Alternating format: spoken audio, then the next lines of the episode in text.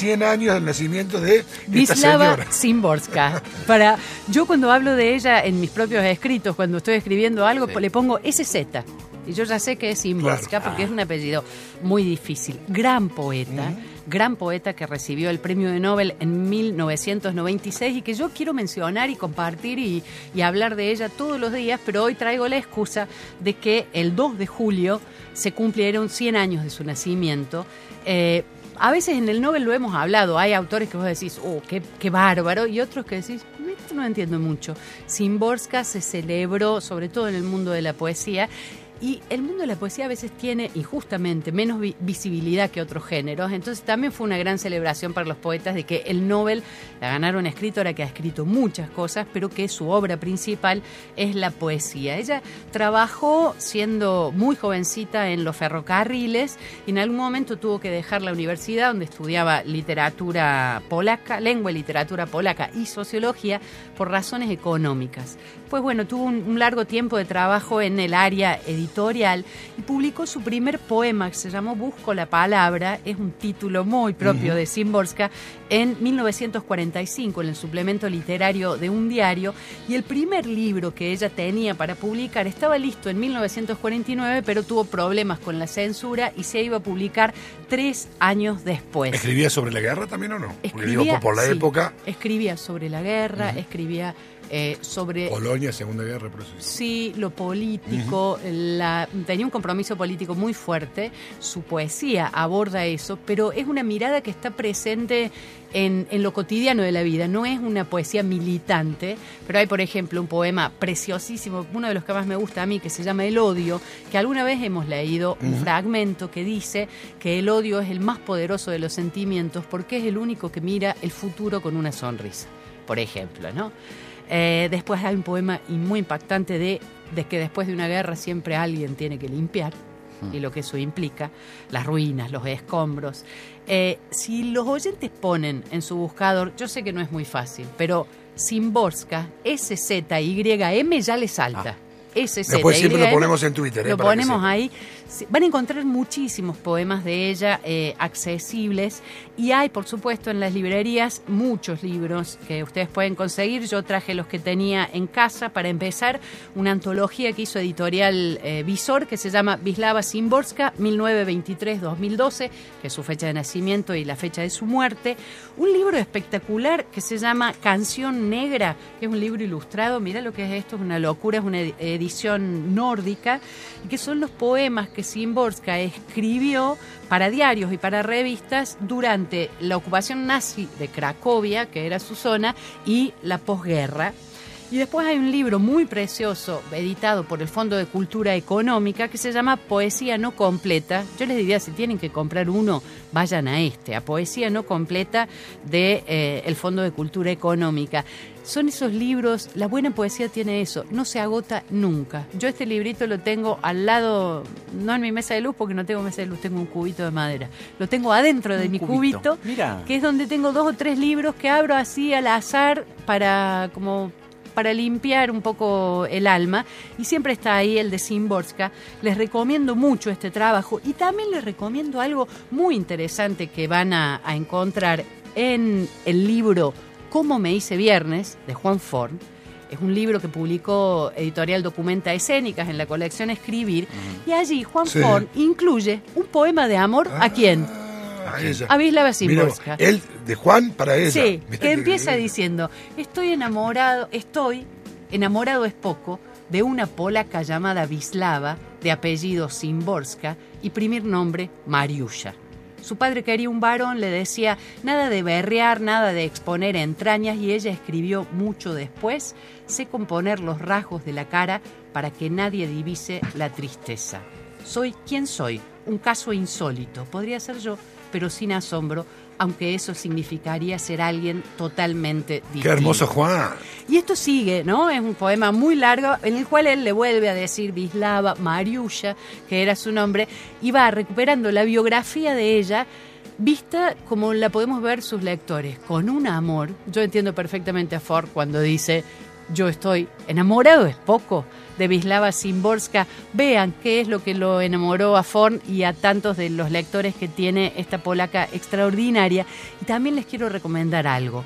Vayan a buscar, y eso está disponible en internet, el discurso que ella dio al recibir el Nobel. Es un momento muy importante porque tenés... Año tu- 90 y... 96. 96. Tenés, no sé, 40 minutos, está oyendo el mundo y eso va a quedar registrado porque todos los discursos se registran y se traducen. Lo que ella dice ahí, ella hace una alabanza del no saber, De, qué buena posición es no saber, contrario a las certezas que a veces nos vuelven eh, un poquito estúpidos. Es muy hermoso ese discurso y es una forma, es como decir, acá estoy yo y esto pienso. Esa es la instancia de los discursos del Nobel. Si ustedes ponen Nobel Polaca, si no les sale el apellido, Nobel Polaca, discurso, lo van a encontrar. Y ya que están en eso, rastreen, les sugiero a los oyentes dos discursos más que son la verdadera locura. El que pronunció la rumana de origen alemán, Herta Müller, cuando recibió el premio Nobel, y el que pronunció Toni Morrison, la escritora norteamericana, cuando ganó el suyo. En todos los casos es una especie de... em, como cuando uno dice un, manifiesto, ¿no? De quién soy, dónde estoy y desde dónde escribo. Y son los tres con un registro muy, muy poético. Toni Morrison, posiblemente el escritor estadounidense que mejor ha abordado el tema de la negritud, la esclavitud y la segregación. Herta Müller, que tiene unas novelas que te destruyen y que además eh, relata mucho del régimen de Ceausescu en Rumania y eh, este discurso que dio la querida Simborsk. Eh, si me lo permite, lo vamos a, a sumar a- al señor Rubén Goldberg, que seguramente nos dirá qué, qué está disponible en, la, librería, en Rubén Libros, sobre eh, la autora, pero además no puedo dejar de saludarlo por, eh, mirá qué efeméride que le dejé servida, ¿no?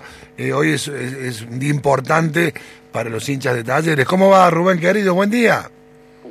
Señor. ¿Cómo está usted? ¿Cómo- Muy bien, muy bien. Ay, yo pensé que se iba a referir el día de mañana que se había adelantado. Ah, bueno, el día de mañana es el día de Córdoba, ahí sí que, Por eso. que, eh, que- que- que Belgrano es importante. La, historia grande de Córdoba lo tiene como, por- como protagonista Belgrano.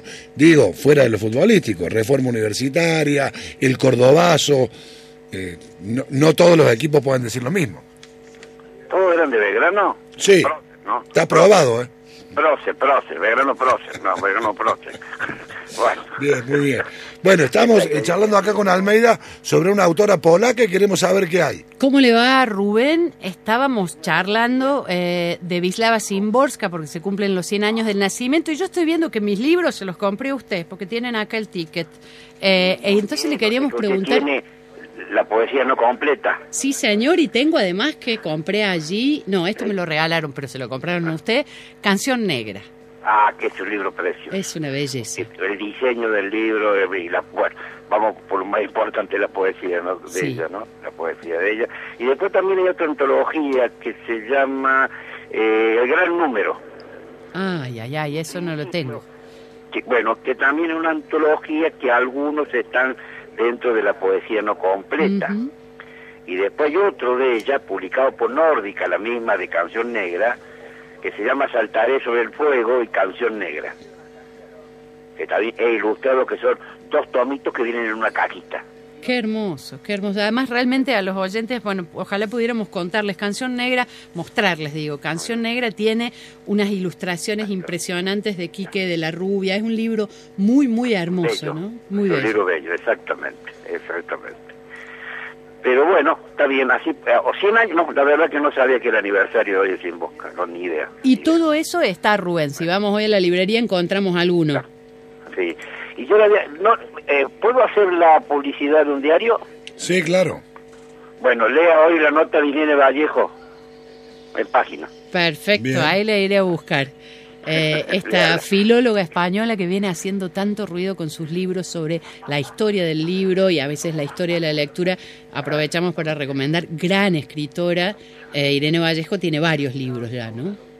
Sí, sí, pero el, el- para mí el libro que rompe todo es eh, El infinito en un junco, ¿no? que yo lo sigo recomendando, que es un libro apasionante para mí, uno de los mejores libros que he leído últimamente, ligado a mi oficio. ¿no? Debe ser. Posiblemente uno de los libros sobre la historia del libro que más se ha traducido y vendido en el mundo. Tiene traducciones a quichicientos idiomas. Veo, la sigo a, a Irene Vallejos en redes y veo que sube tapas de los países más inverosímiles, que hay nuevas traducciones. La verdad es que es hermoso que esté llegando esa, esa parte de la historia de- del libro y de la escritura que muchas veces no llega a un público masivo, ¿no? Porque está en términos más académicos. Muy bonito lo que está haciendo. Y después eh, llegó también que no había un libro del que se llama este Manifiesto por la Lectura, que es un texto de una presentación que ella hizo en el año 20 en la Federación de Gremios de Editores de España, cuando le entregaron un premio, ella hizo este discurso y ahora ha salido en, en un librito también muy bonito, muy bonito. Ya lo vamos a buscar entonces. Bueno, quedamos entonces con recomendaciones de Simborska y de Irene Vallejos. Perdón, ¿llegó mi libro de Tarantino o todavía no? No, cuando ¿Qué llegue será pasa? comunicado el acto, no sé qué pasa. ¿Qué los trae. Tarantino en persona? Sí, ¿Cu- sí, Cuando sí. viene a ver a Belgrano lo va a traer. Pero, ah, es capaz que ha- haga la gestión entonces. Amigo, el locotito. Tarantino. Bueno, mire, no me extraña.